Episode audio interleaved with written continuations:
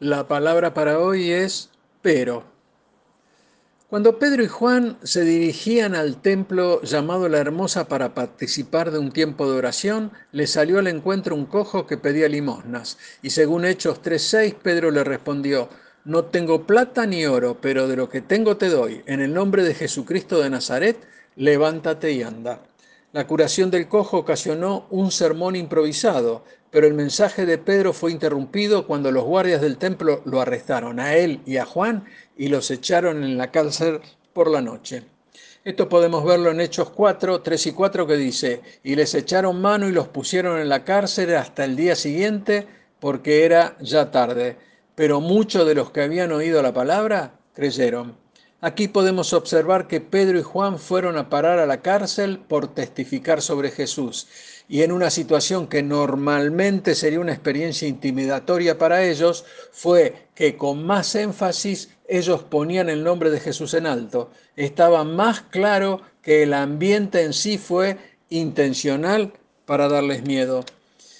Y si bien en apariencia el cristianismo estaba muy débil al principio, ya que eran pocos, eran inexpertos, eran mandados a no pelear, no eran militares y por sobre todo estaban en contra de las instituciones que habían existido por cientos de años. Y estos mismos no querían perder el poder y es por esta razón que proferían amenazas contra este nuevo movimiento, el cristianismo y a pesar de la oposición contra el Evangelio, el número de cristianos se seguía incrementando. En este evento se convirtieron 5.000 que se sumaban a los 3.000 que habían sido contados la última vez.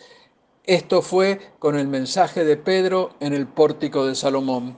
Y nosotros podemos decir que en el mundo occidental los cristianos rara vez enfrentamos persecución, pero en lugar de eso Satanás nos ataca con mundanidad, con orgullo egoísta, con una necesidad de aceptación y que nos enorgullezcamos de nuestro propio estado social. Y es así que podemos decir que un mártir puede impresionar a los incrédulos con su valor y con su fe. Por el contrario, el cristiano egocéntrico es más bien un infiel que es despreciado por el mundo entero.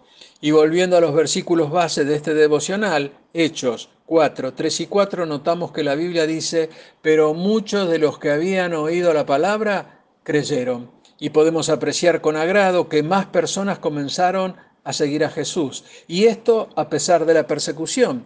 Y está claro que el aprieto por, por, el que pasaron los discípulos y su predicación esparció el Evangelio más que nunca, resultando en que más personas oyeran de Jesús. Hermano, tú debes saber que en los momentos de trastornos en nuestra vida pueden ser muy fastidiosos y seguro que a nadie le gustan las sorpresas imprevistas o las crisis súbitas. Como ser, terminar en la cárcel por predicar a Jesús. Pero tú debes estar seguro que el Señor cuida a sus hijos y además tiene un propósito en todo problema y en todo dolor por el que te toque pasar. Por eso te animo, hermano, a que tus momentos de angustia, de zozobra, de ansiedad, aprendas a añadir la palabra pero dentro de tu propio vocabulario y verás cómo Dios obra en tu vida cosas grandes y maravillosas. Dios te bendice. Amén.